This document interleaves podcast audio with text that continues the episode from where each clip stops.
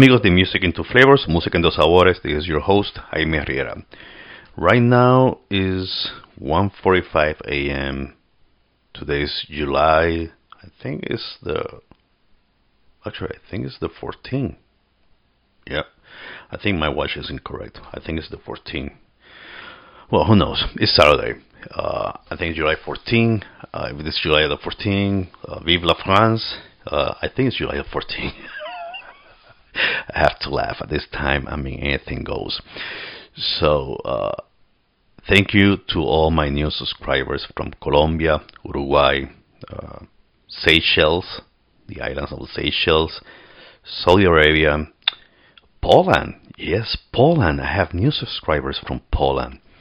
And to my loyal subscribers that's always tuning to my podcast Music in Two Flavors, Música en Dos Sabores, either in Spanish or English or in both languages.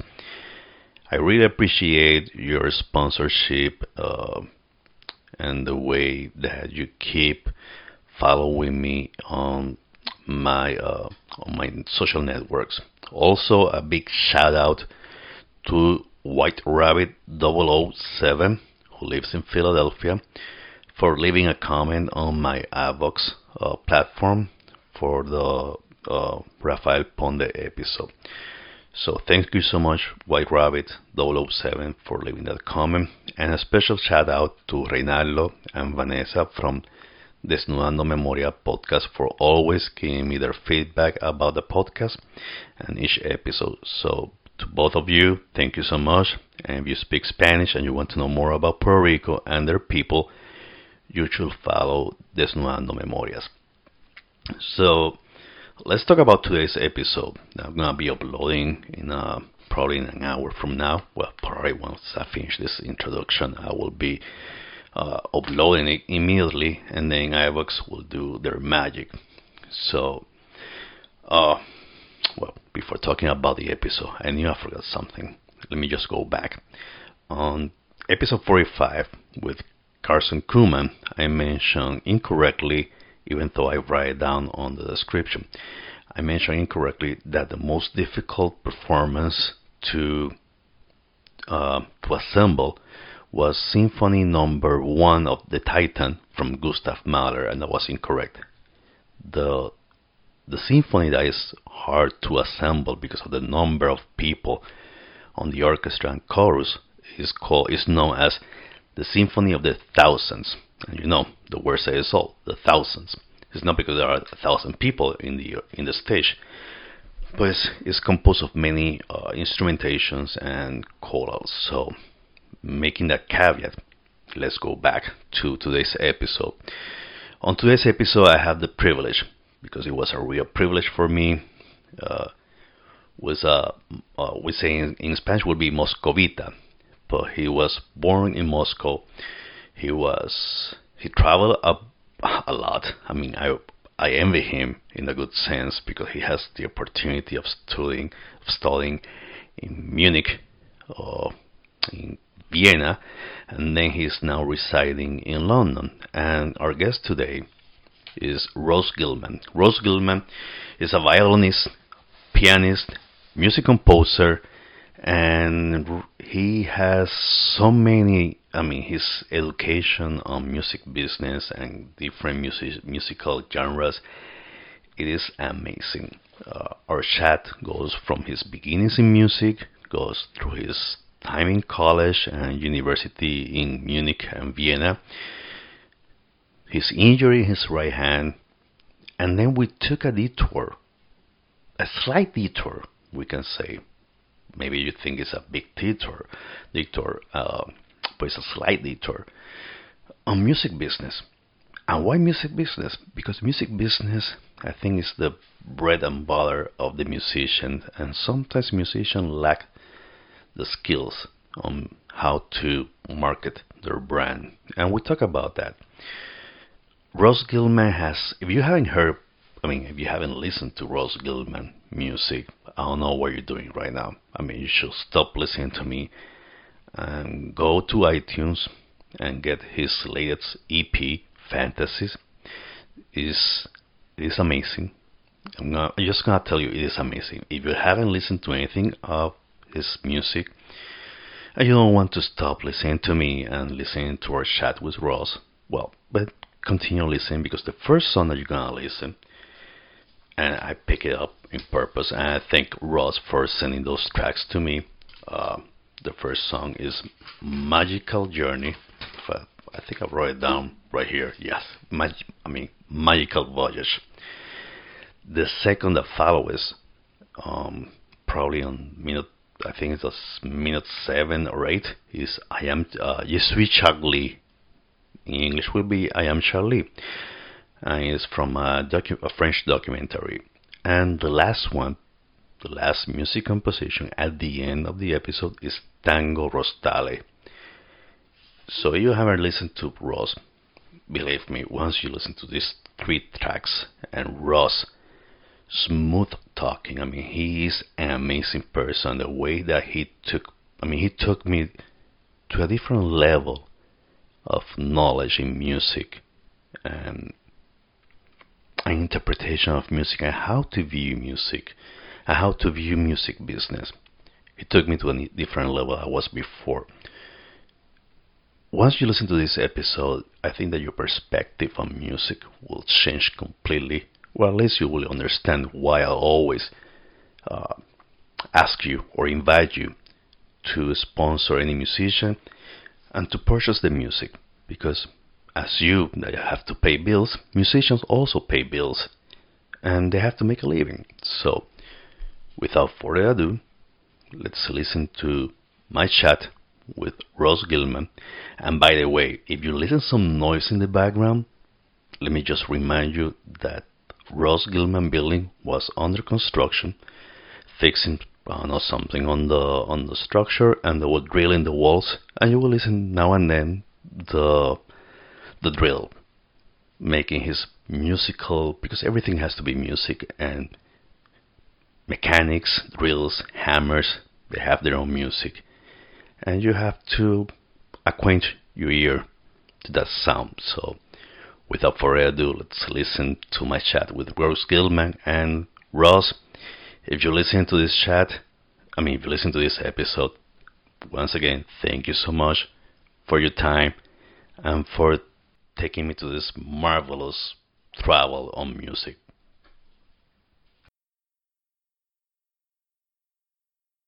First of all, Ross, thank you so much for accepting my invitation to be on Music in Two Flavors, Música en Dos Sabores.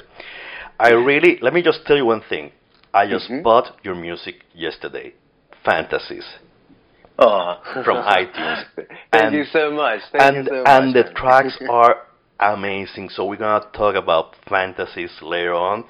But I was completely oh, I mean, it was I mean the sound of Sophia Sophia Becken is her name, right? Uh, so, uh, Becca, Becca, Sophia. Becca. Mhm. Sophia Becca. I mean, she Mhm. has a lovely That's voice. How you met her? Oh well, uh, yes, she, she does have a, a wonderful voice, and again, thanks for saying that. Uh, uh, we we actually met uh, by kind of by by accident uh, through a, a mutual uh, acquaintance. Uh, it was um, uh, an old flatmate of of mine who I hadn't seen for years, and and we got together just once and never again.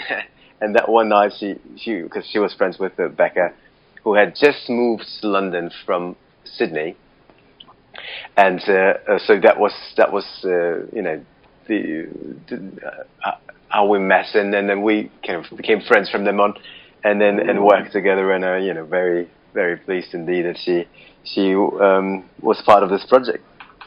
So she's an Australian singer.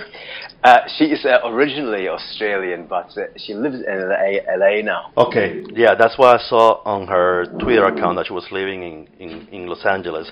Yes, but I mean, things right. doesn't happen by accidents. I, I noticed that once you start meeting musicians and people, there it's like you you become like a magnet. Everyone comes to you, and Mm. that's the wonderful about music. It's like it unites people as a common denominator. That music is the the link that unites everyone. So I don't thi- I don't think it was an accident by accident that you met her. I think it was I meant to be. you, So. yes. yes, I agree. So, Ross, I believe in that. You you were born in Mo- in Russia, right? That's right. Yes, I, I was born in, in Moscow. In Moscow. Uh, so you were you were born and bred in Moscow. You studied in Moscow music. You became violinist by the age of five. Yes, I uh, yes. You've you've really done your, research. of, uh, uh, it was I was born into a, a family of, of, of professional musicians. Both my, my parents are musicians, and so um, I uh, started very early on uh, to play the violin, and um, um, actually to play started playing the piano at three, and then the violin at five. And uh, yes, uh, that was kind of the, the the way I got into into music. So how was growing up in a fa- in a musician family? I mean, how how how's the the daily life in a musician family? Right. Um, well, um, I went. Uh, I went to um, to a, a specialized musician school actually for for for gifted musically gifted children. So um, it was all kind of at home. There was music. At school there was music, and uh, all my, my entire social circle was very musical. That was the So, uh, Gwenim. I think it was the Gwenim or Gwen Ag- Agnesin, yes, yes. Okay. You have really researched everything about. yeah. I, I mean, I have to. I, I mean, you're a great. I mean, you're a great musician. I have to. I, I listened to so one of your. I listened to one of your tracks, Je suis Charlie. Uh, say again. That's that. I, I heard one of your. I mean, I listened to one of your tracks, Je suis Charlie.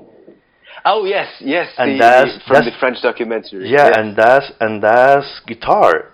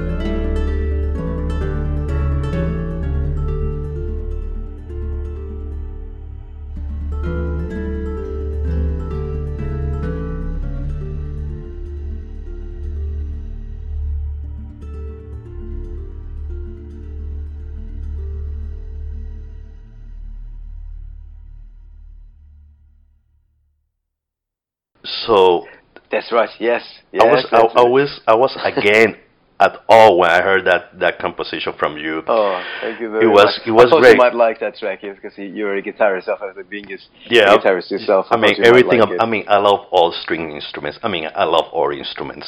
Um, I go crazy when I hear an instrument. I want to get them all, but my wife will tell me we don't have enough room or space in the apartment for instruments. so I mean you have three guitars and you have a cana and a harmonica and that's it. Oh, plus okay, plus a pia- plus a keyboard and that's it. that is plenty. That, that, yeah, but I want, than I, I. I want, I want more. That's the thing. but let's keep, let's keep talking about how you grew up in in Moscow. In Moscow, uh, So you went to that school and you perform in professionally in in Russia, or you started pro- performing in Germany and then in Vienna as a professional that's, musician. That's right. Yes, uh, I, I left Russia when I was uh, just before I turned ten, uh, uh and uh, so I did perform at this school a couple of times. We we had these kind of um, yearly concerts uh, that that you know young musicians play performed at, but. Um, uh, then when I moved to Germany, then I, I, kind of started playing youth competitions and um, um, used to do quite well there, and, and, then started performing more and more, and um, and that was really the kind of the continuation of my, my musical, you know, education as a, as, as a young, a teenager, I would say back then. Um, and uh, afterwards, when I, when I decided to study music, you know, I went to the University of Music in Vienna. How how different was Vienna and, and Munich, and how hard was to, for you to fit in in both places, or it was easy for you to fit in in, in Munich and Vienna? That's a good question, uh, Jaime. Um, in, in, fact, when I moved to Munich initially, um, um, as a you know, as, a, as a young uh, young person. My we moved into kind of a smallish uh, uh, town near Munich, uh, and my social circle changed very much from being you know surrounded by young musicians who all wanted to become professional musicians, and uh, uh, then in, in you know Germany there was nobody in my social circle who did music, and that really affected me. So I. I almost stopped playing for a while and you know just just uh, was around my friends playing football and doing lots of sports and uh, very little music because I, I'm I suppose that it, you know a musician's circle is really influential especially at that age. So whatever your friends do this is what you you know want to do as well. Um, but um, when I was 16 I kind of something changed, something clicked, and then I started practicing a lot again every single day for hours and hours, and um, so finally got you know got admitted into Vienna, where I was again surrounded by by uh, uh, great musicians, and um, everybody was was uh, uh doing the same thing as I was. So um, I wouldn't say I, I, didn't feel comfortable in Munich at all. I felt uh, wonderfully uh, uh, accepted, but the music circle wasn't uh, there as, as, much as I as I was used to, or, or, as it was in Vienna again. Yeah, that's. I was going to tell you that in Vienna, I thought I would be feeling more comfortable since Vienna is the the is the place where music, the classical music, uh, was in, a way we can say was born. It really wasn't, but that is very they has very strong influences. You have. Mozart that was from Vienna, and you have different other uh, classical musicians that were trained and play in Vienna, especially in the royal court. That there were like. Uh, like in love with classical music.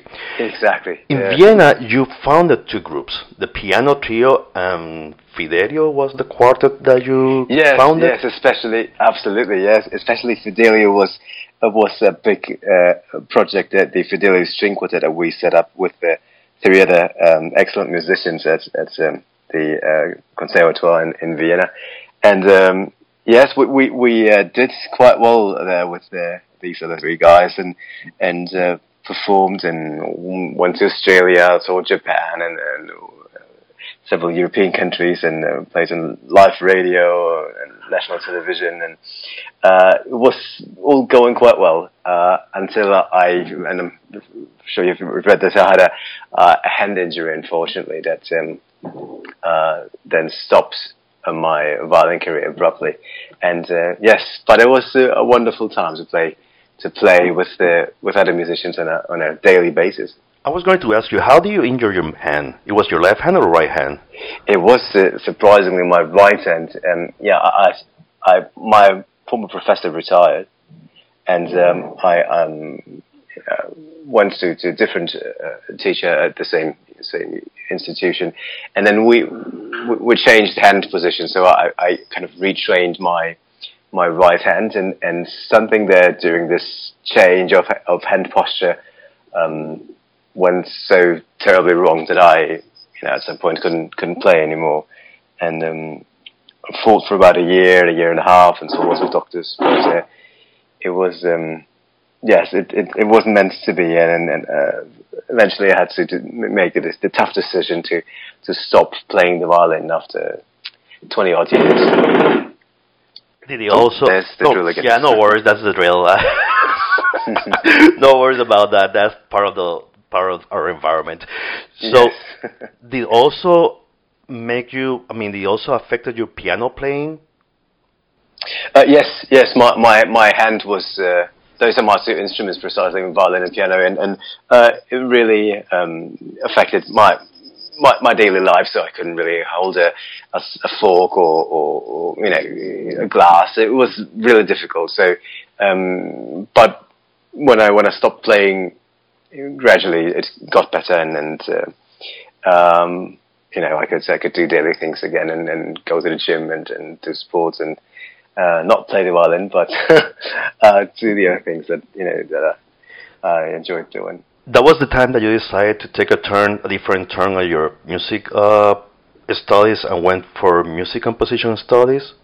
Absolutely, yes. So how Um, how how do you manage to make that switch from a classical playing violinist and pianist to music composition? How was that transition? It was tough. Right. It was it was very uh, light, or how was it? Um, well, at first uh, I didn't I didn't really know what to do when when when all that was over with the violin, and um, there's a funny story that I can share.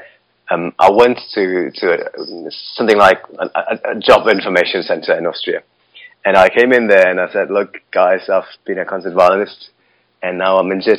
What can you suggest? What what what professions can I learn?"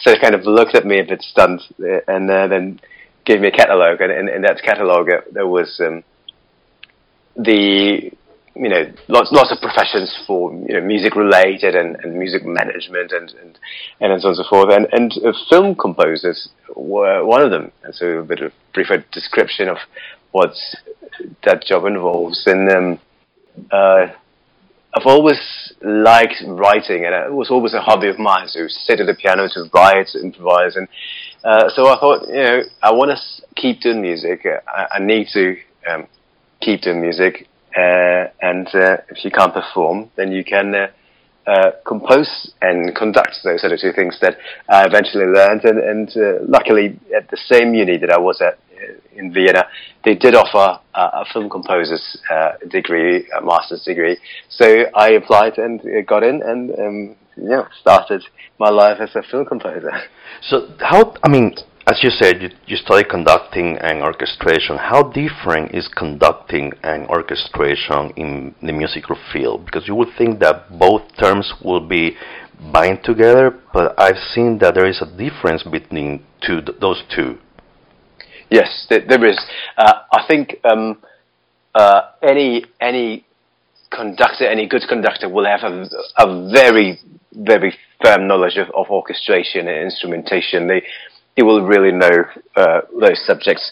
Um, but uh, uh, while orchestration is really um, I'll probably describe it as coloring. Uh, if you if you've got the piano, uh, if you compare the piano, um, you know, music written for piano to a uh, a black and white drawing, then orchestration is probably what happens if you start coloring in, uh, you know, this drawing and, and uh, use lots of colors to make it more, to make it bright and more vivid and, and more. Um, plastic uh, maybe uh, is the word that I that I could use. Uh, while uh, conducting is is um, really you know more more about working. I would say working with with the your instrument is uh, the orchestra and and and bringing out. You know the best from the you know the musicians and uh, trying to understand what the composer wanted and, and uh, the orchestrator wanted uh, to convey. And now that we're talking about conducting and orchestration, you were also the director or conductor for the BBC uh, Symphony or uh, Orchestra of Wales and Macedonia's Philharmonic of. I mean, I probably I missed I mixed up all the names, but I know that you're conducting Macedonia uh, Orchestra, the BBC Orchestra of Wales. Uh, I know I'm missing another one. Uh, so I I I, I didn't uh, not conduct the the uh, BBC Orchestra of Wales. I did some some uh, work for when I was an assistant. Oh, okay. Composer. See, I told you I mixed uh, everything up here. but it's, know, it's, it's just natural. I, I mean, I've, I've, i did work with the, the, like you said, the Macedonian Symphony Orchestra for for a film score of mine, and uh, previously I worked with the Moravian Philharmonic Orchestra. It's just um, occasions where you, you work with these orchestras for a day or so, a day or two, uh, and and uh, you know so, uh, the Nouvelle Cuisine big band that I worked back um, in Vienna. Uh, so, uh, but it's really m- more on a project basis rather than being uh, full-time conductor to to um, you know those bodies like like others are. Uh, and, and, mainly it's when we record. So when we write, when I write a score, for a film or for a different project, then you go in and you can record and you can conduct the orchestra yourself or the big band yourself. So, I mean, how do you feel when you play? I mean, when you conducted those orchestras? I mean, what feelings went through you, and what experiences you gained from uh, play, I mean, from conducting different kind of orchestra from different places, and how are the relation from of you with the musicians? Yeah, that's the main I mean, question. I, we just want, right? um, I, I, would say, Jaime, that, that this is uh, always a highlight. So working with such, uh, you know, top-notch orchestras like the Macedonian Philharmonic Orchestra is is a big highlight, and not you know not just the highlight of a production, but but in general, this is something that you know doesn't happen often enough yet, and uh, uh, you know um, I can see this happening more and more in, in future. But um, um, it's wonderful, and and uh, uh you know they're, they're all they're so professional, and they they just uh, they're wonderful. You know, this sight read the music that you that that that you you've given them so well, and and uh, it's it's fantastic to you know to work with the, such a an um, you know, top-notch orchestra as, as, as these. I was going to ask you, do you think, I mean, I always knew that the conductor is the one who addresses how some parts of the music composition must be played, but sometimes does the musicians from the orchestra give you give you input about how the notes should be played, or considering making some changes so that the parts of that music composition can be highlighted more than other parts? Absolutely. In fact, I, think you know musicians will probably uh, um, intuitively suggest uh, a way to perform them, and then and then you can be either ple- pleasantly surprised, so you could say, mm, "This is not so much something you know I, I want. This is not what I I you know had a vision for this." this uh, uh, section or this phrase or whatever whatever it is and then and then you work with them and uh, you might have seen you know some some uh, um, uh, footage of, say, I know, Leonard Bernstein working with with orchestras, and there's a whole dispute going on about um, a, a phrase how the trumpet has to play, and the trumpet player is unhappy, and he talks back to Bernstein. I, I've, I have seen I have seen footage about condu- I mean, not about not from Bernstein, but from other uh, conductors, and especially from Andres Segovia when he was uh, mm-hmm. in the graduation date in mm-hmm. I think it was in New, in Los Angeles. Uh, okay. I don't remember it was in California that he was scolding his students for sh- making changes to the music score that he gave and gave gave to them. And I remember one case that he was saying, "Who told you to change that note? Who told you mm-hmm. to make it longer?"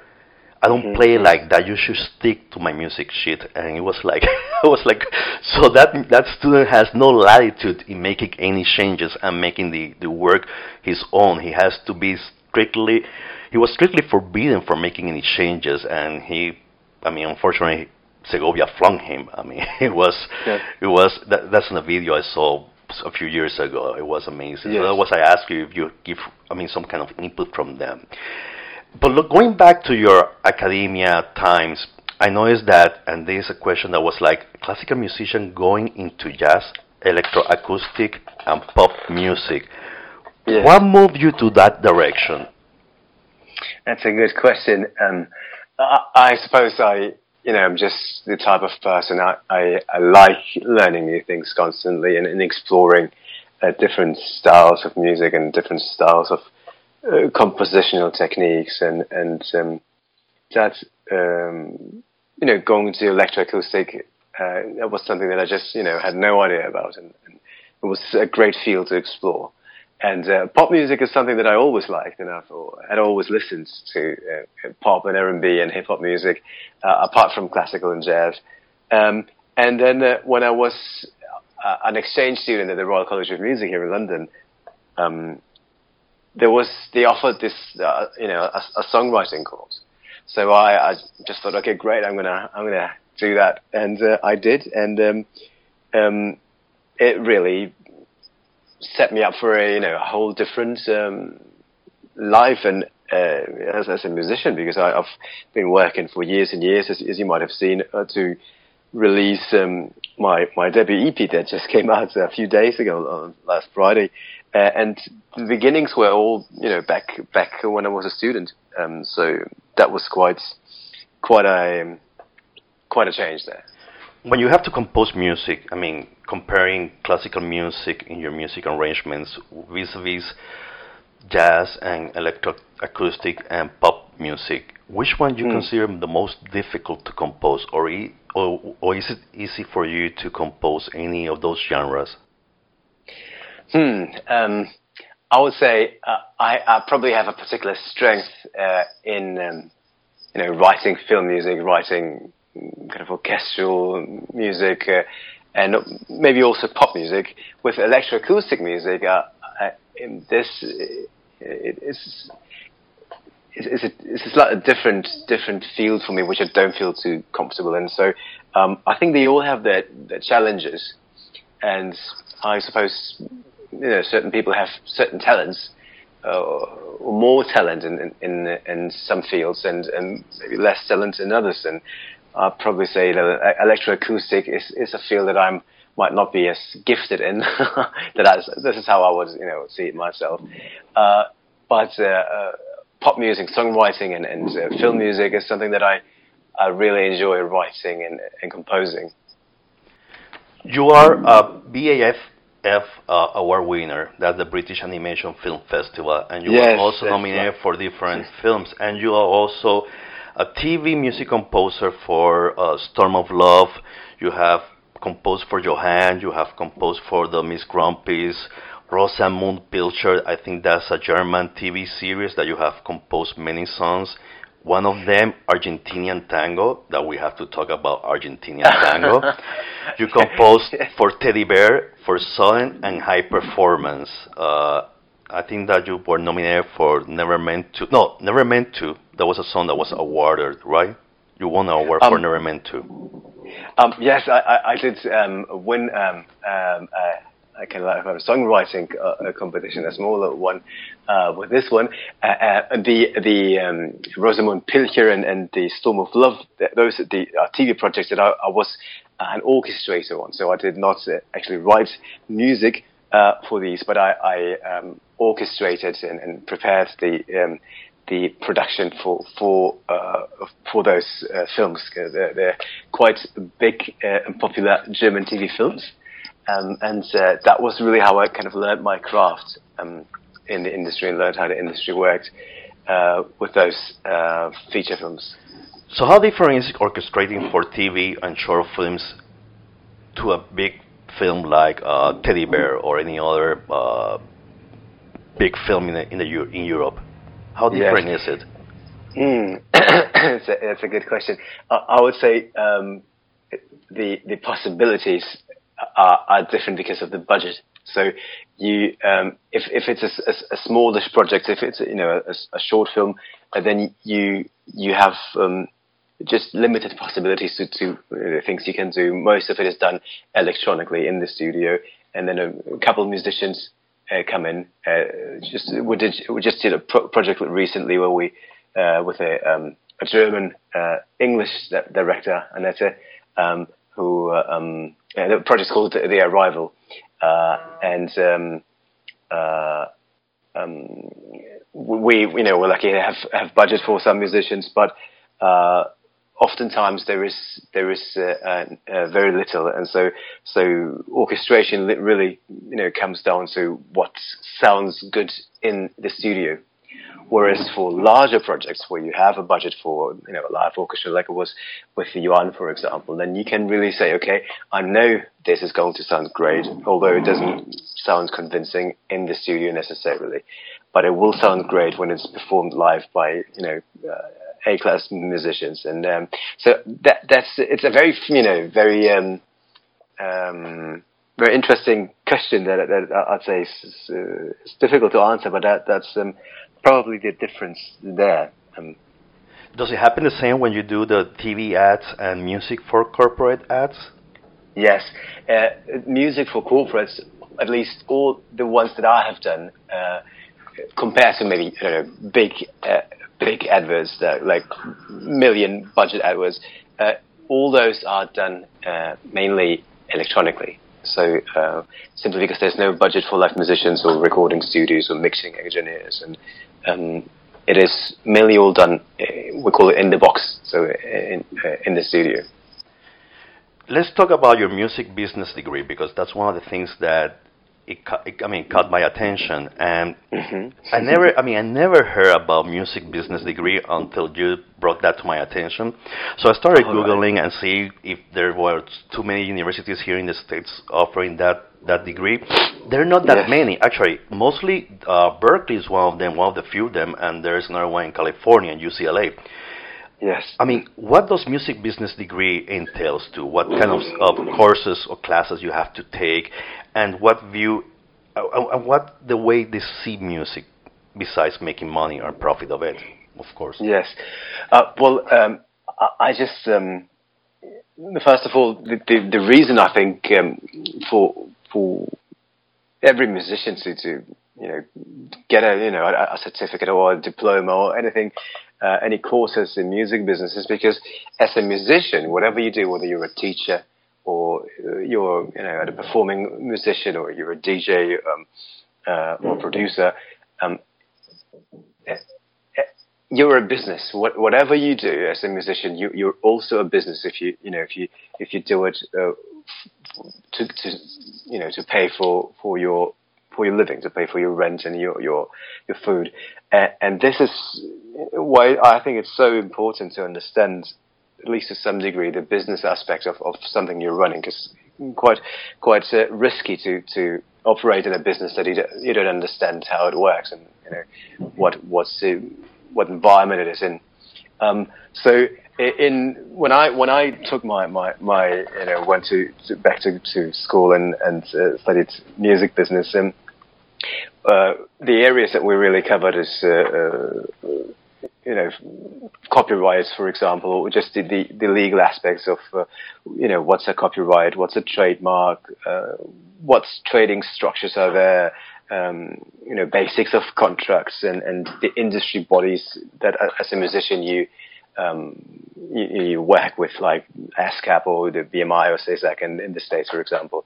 Um, and uh, uh, how can you protect your music? Uh, so things like that, and and and um, I, I think another really important aspect of you know business and music business is uh, uh, the the pricing aspect, the, the, the marketing aspect. Um, you know, collaborators. What, who are the people that you work with, and and those are just things that you first of all need to understand and um, and see, you know, what, what is marketing. So many, many, before I went into uh, study business, I, I, had no idea what, what the word marketing means. And I thought it's just, you know, advertising. and, and uh, it's a huge, huge area, of course.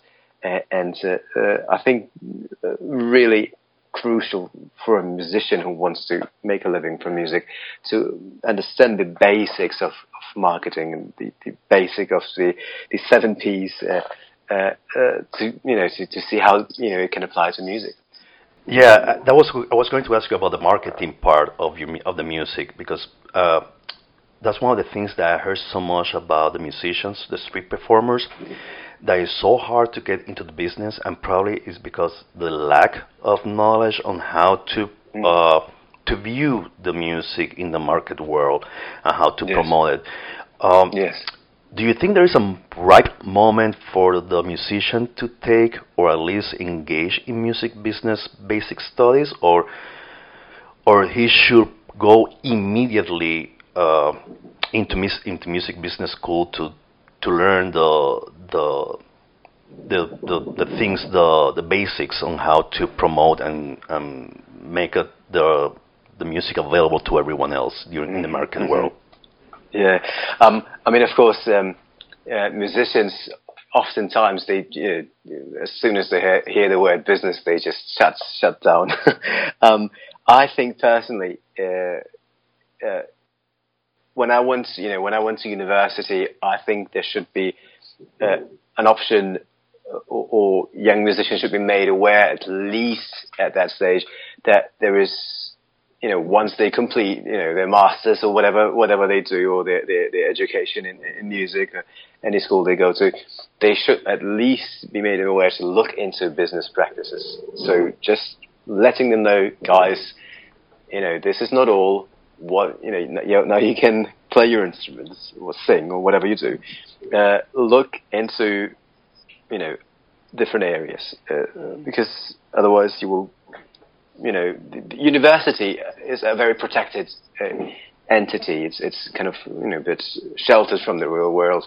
But if you if you go out there into the real world and and um, it's very difficult not knowing what what you're doing apart from playing It's the same. Yeah, well. it's the same for the law students. They teach you the basics. They teach, they teach you the, the rules, the regulations, the cases, and that's it. But they don't, te- they don't teach you the real world outside of the academia. It's like yes. this is how you deal with your cases in a courtroom. So I thought that that might be the same in a musician's case. Uh, I mean, I've, you learn uh, new skills, new ways to perform, but they don't teach you the basics of how to confront, on how to manage your music skills in a market world. And since you have to make a money out of it, I mean, you need to know the one, two, three of the music world uh, in the industry, and they don't teach you that. Do you think that, as you said, that the academia is too protective of their of their structure? Do you think it's too that the academia is too mechanical, and they don't want to? I mean, they has not viewed the music business uh, studies as part of the curriculum for any kind of musician, not only for pop musician or jazz or rockabilly or, or folklore music, but also for classical musicians that want to make a profit out of their living and not only playing for an orchestra? Yes, in fact, it's a very valid uh, point. I I think you, you mentioned it here, Jaime. Um, it's, I think it's, um, it, it, it's for music. It, it might be, you know, any commercial aspect. At least that's that was the case in my, you know, when I studied the commercial aspect of music is is kind of, you know, I'll, maybe say frowned upon uh, somewhat, you know, from by you know by the university, and, and it's not. It should not be commercial. It should be art. Uh, but I, you know, the, the, the fact of the matter is, is that in, in, in theory, fair enough, but in practice, I, I just know that many of my colleagues who, you know, great musicians, and they left university with their master's degree or bachelor's degree, and uh, years later, they just ended up doing something else because uh, nobody, almost nobody, will you know, struggle and suffer for their art for the rest of their lives. So they just decided, oh, look, uh, you know, I want more stability, and, and I'm going to get uh, uh, into something else because the music doesn't pay, and because they don't um, possibly know how to um, monetize and capitalize on, on, on their skills. So yes, I, I think it should be um, at least um, you know mentioned that this is such an important how, how the importance of this and whether they just decide to do it or not after their degree uh, that's up to them but at least um, you know making someone aware and becoming aware of something is already hard enough if you're in, in, in inside this music bubble You were also mentored by Jeff Gilbert, that he used to be for. I mean, he used to Yes. work for Sony, Yes. And, and I'm, right now I'm reading a, a book from Steinberg. Uh, he's uh, he used to be the promoter for the Ramones, Madonna, and all this right. uh, 1970s yes. punk movement in New York, and he's still promoting them. When he started music, he started. I mean, he was like, okay, I want I want to be into music. Music is my life. So he went as an apprentice in Billboard magazine, and he started to learn the ropes mm-hmm. in, in Billboard magazine. And then he moved to Cincinnati to work for King Records. In your case, you started studying after completing so many degrees in music. You went into into music business, and then you were under the wings of Jeff Gilbert. What experiences yes. you gained from him, and how you see the music world now with this knowledge yes. Compared to before having this degree and these studies?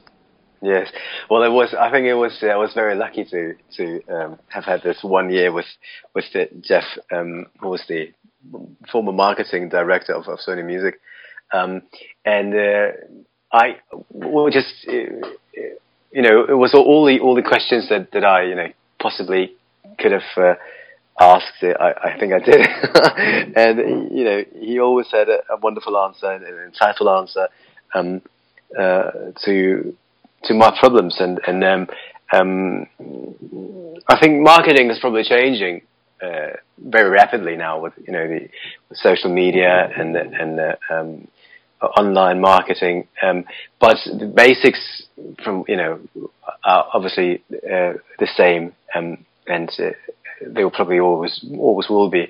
Um, and uh, those side of things. And I remember uh, uh, I, I um, he told me a, a, great anecdote. He he said he had a um, poster up um, in his office, and he said uh, at the top it said, um, "What happens if you don't do marketing?" And at the bottom of the poster it said nothing. uh, so, uh, kind of the importance of, of of this was just uh, you know reinforced of the studying this and, and understanding it by you know after this this year with with Jeff. Do you think that someone that I mean, some if a musician wants to promote his work, do you think that would be tough for him to be the marketing person in charge of everything, or do you think that would be proper for this musician to hire someone who knows the business and start marketing? And we're not talking about managing; we're talking about marketing, how to make that yes. musician because people don't see. I mean, musicians sometimes don't see themselves as a brand and I think the musician should be considered themselves as a brand because that's the Absolutely. way that you would be out there and be renowned. Like for example, Bruce Springsteen, he makes yes. his name a brand. Uh, Tom Petty, he's make his name a brand. Absolutely. Even even classical musicians, when you talk about Bernstein, Leonard Bernstein, his his name is a brand. I mean, when you talk about Bernstein, you think about the grandiose music he he he, he conducted and he uh, wrote. So, do you think that he that that musician should hire a marketing person that knows the market, the, the business, the music business, or that he can do it by himself, or is like I I always use the the mm-hmm. metaphor from Plato's, like you cannot be a soldier and a shoemaker at the same time because the two things would not be good enough. Yes. One of them will outstand the other, so you have to be strictly on your business and let someone else do the other part of the business. Yes. Um, so I, it, that's a very tricky question, very good question. I, I, I can obviously just, just to share my own view and my own experience, and, and someone else might, uh, you know, disagree with it. But um, from you know what I've, I've gone through, I've I've, I've uh, been looking and worked with. Uh, uh, marketing uh, professionals and, and um, PR firms and and um, especially during that one year with with Jeff, that was when I was looking around, and, and I could luckily always talk to him, and and it's very difficult uh, in this la- landscape to to find um, you know, someone who will really help you, um, and it, it, you just really have to be careful because there there there are some some companies that would just you know here in England you say take you know take take the grab your money and, and run, you make a run for it. Um, I think you just really have to be very vigilant and careful who you who you invest your hard-earned money into because you know um, let's be frank musicians are not millionaires. Most of them are, are not necessarily wealthy.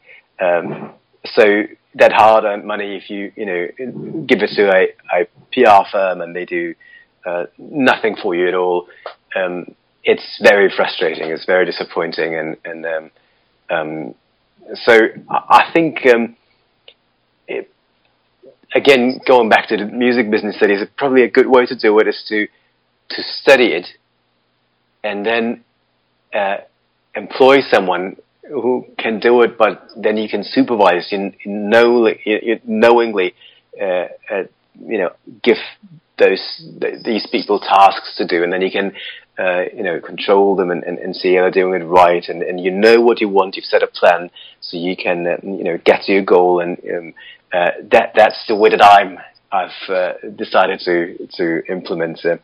so um, it takes a while, um, but uh, at least then you know what's happening in the background and you know where your money is is where your money is going.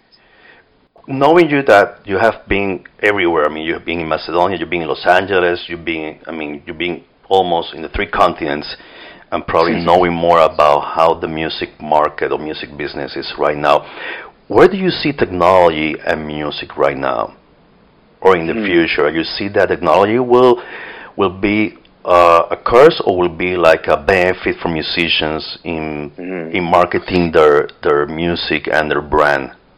Yes, that's a, a an interesting question. I, I think it you know it's probably a blessing and a curse at the same time, as so many things are. Um, I think um, my gut feeling is is that it will, you know, it will definitely go into this direction. It will be more and more technology, I, I believe, uh, and um, uh, will be, you know, we're already in a saturated, oversaturated market.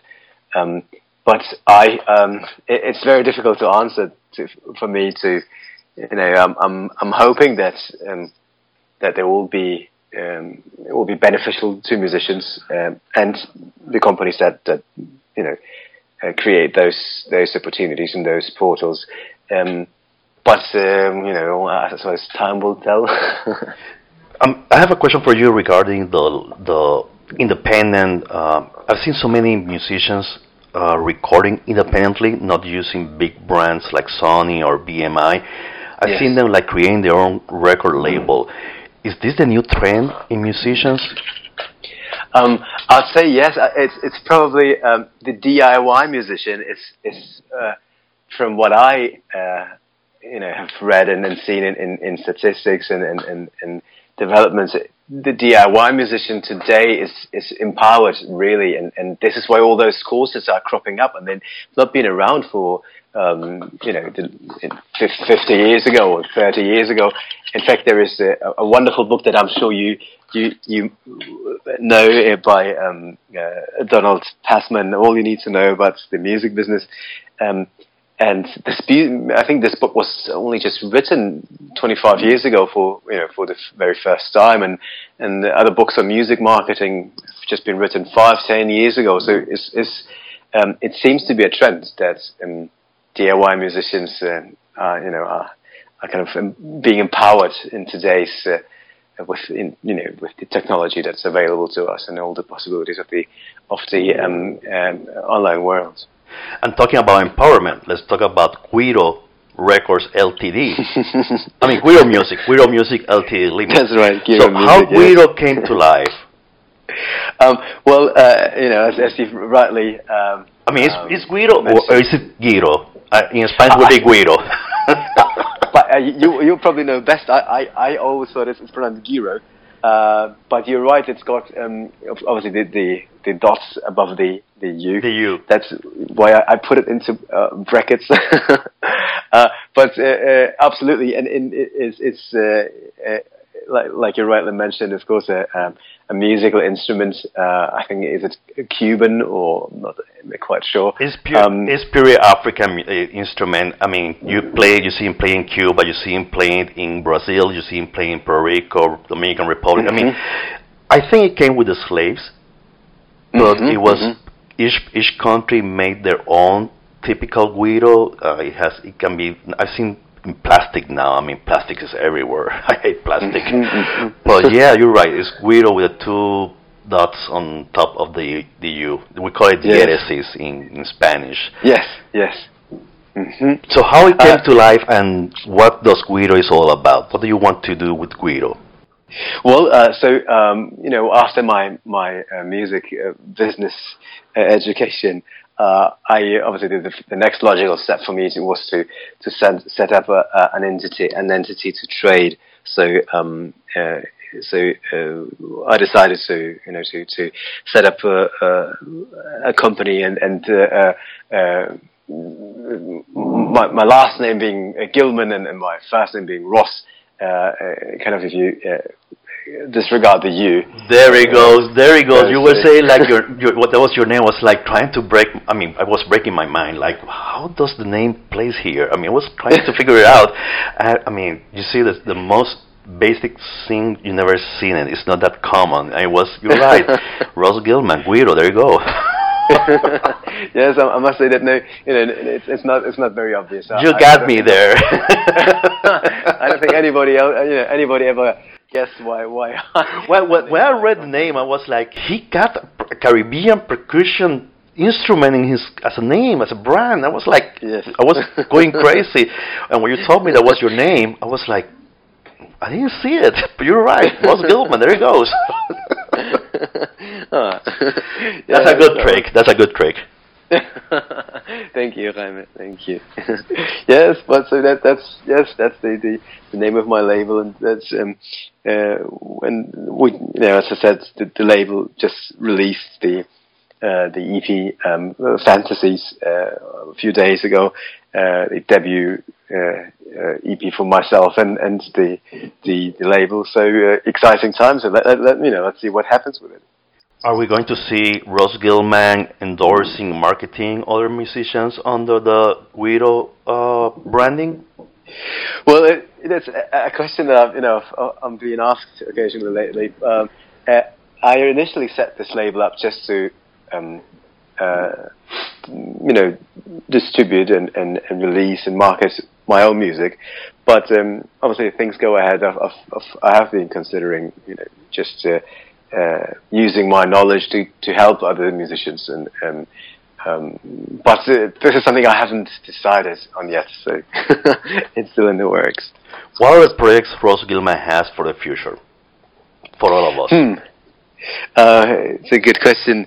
Um, uh, I'll probably the first thing I'll probably do is, is uh, you know once all this release release uh, you know post uh, uh, campaign is over, I'll probably take a, bit of a vacation. Uh, but are you going to are you going to do some video logging, some vlog? We want to see more vlog. I love your vlogs. I was looking at all of them last night. I was like, Gosh, I, I envy him so much. He has the opportunity to do vlogs. Thank you so much. I mean, you you met so many people, and that's the thing. You met a, you met an artist from Chile uh, that he acted on a Camaleon in 2016 yes. on the British Film Festival. Yes, and you yes. show us Macedonia from a different view that probably none of us would be able to see. so you gave us that glimpse. You show us yes. about Main Street in Los Angeles and Venice. I mean, you were like a tour guide for me on those vlogs. So, are, are we going to see more vlogs under Guiro's brand as well? well, there is there are actually two two new ones in the works that uh, hopefully you know coming out later this year. One is when I, I went to Vienna earlier this year um, to um, to the Austrian Film Awards. I was quite lucky to to be get invited with my one of my very close friends, Niels uh, Kirchhoff who's um, uh, you know a multi-award-winning sound uh, designer and uh, um, Foley artist. And yeah, we we uh, made one there and uh, made one in Cannes. Uh, this year when I went to the Cannes Film Festival. So there are definitely still vlogs coming up. so how are your experiences on these festivals? What kind of experiences you you in a way enjoy or or like about these film festivals?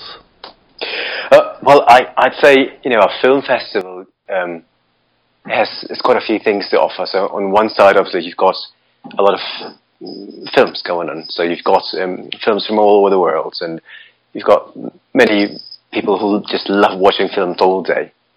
Uh, this is one side of the festival. The other side of the festival is certainly the business aspect. So there people are um, many film festivals have markets so that means you, are offering, selling, or you're buying films Uh, so deals are made uh, on on you know uh, during those festivals, and um, then there, there are the filmmakers themselves who you know come to probably you know socialize and network with other film professionals, and then uh, you know also just have a good time and and, and uh, show people their work and and and. Um, um, so th- those are, I would say, probably the, the, three main things so far that I've uh, experienced on on, on fis- film festivals. Not so much the buying and then selling uh, because I'm not not a, a sales agent, but um, the watching films and, and, networking and you know just having a good time at, at the events. I was going to ask you about that about networking. If that was the best place to network, I mean to to promote your music and get contacts with directors, producers, so they can get to know you more and see your work and probably contact you in, for future projects in music.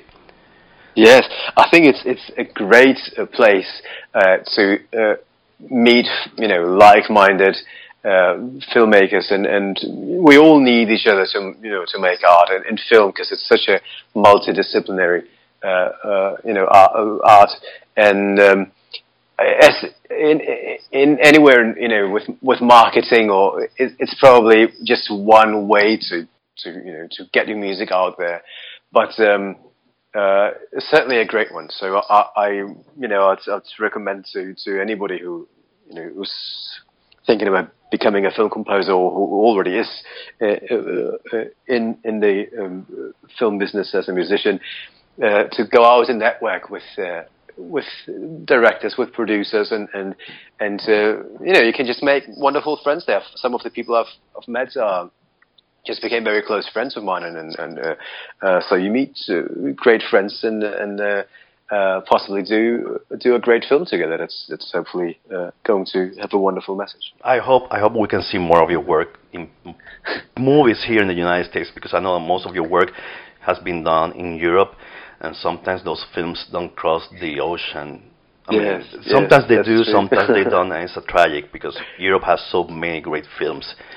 Uh, and they're very artistic. Uh, they're not commercially, they're not for commercially purposes, but only for artistic purposes. And sometimes we have to wait for film international film festivals to see them, and sometimes yes. none of them make the the the the line of films to be shown. Ross, yes, yes I just want to thank you for your time. I know that you have a busy schedule today, and I really appreciate this hour that you reserved for this recording. I appreciate everything. Uh, your chat, your conversation, our dialogue was amazing. I love it. It was so fulfilling and so much information. I mean, you you make me view music business in a different perspective now with all your insights. I really Thank appreciate so it. Well, I can only you know return that compliment. It was a pleasure talking to you, and and, and uh, thank you for for uh, you know uh, uh, chatting to me about about all those topics. My audience,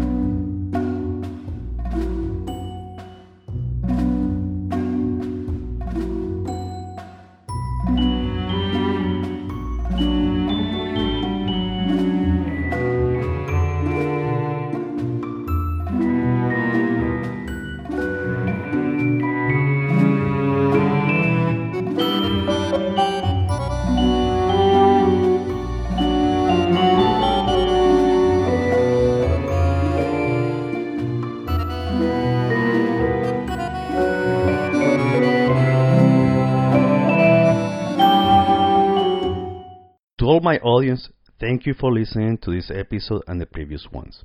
If you are new to Music in Two Flavors, Música en Dos Sabores, I want to let you know that every show is something meaningful and memorable. I welcome you. I hope that you stay with us for our next musical adventure. As you have seen, this postcard is created by just one person, myself. I put a lot of energy, enthusiasm, and care in trying my best in bringing you something meaningful and memorable. That is why I invite you to share it on your social platforms in order to reach a broader audience and keep this musical community growing. We still have a long road to ride in a musical bus, or the magical bus if you are a Beatles fan.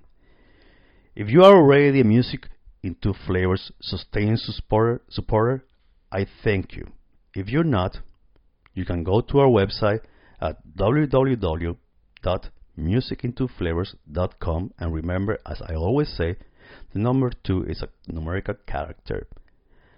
And click on our Patreon banner to donate and support our show. Thank you and see you in our next episode of Music in Two Flavors, Música en Dos Sabores. Hasta luego.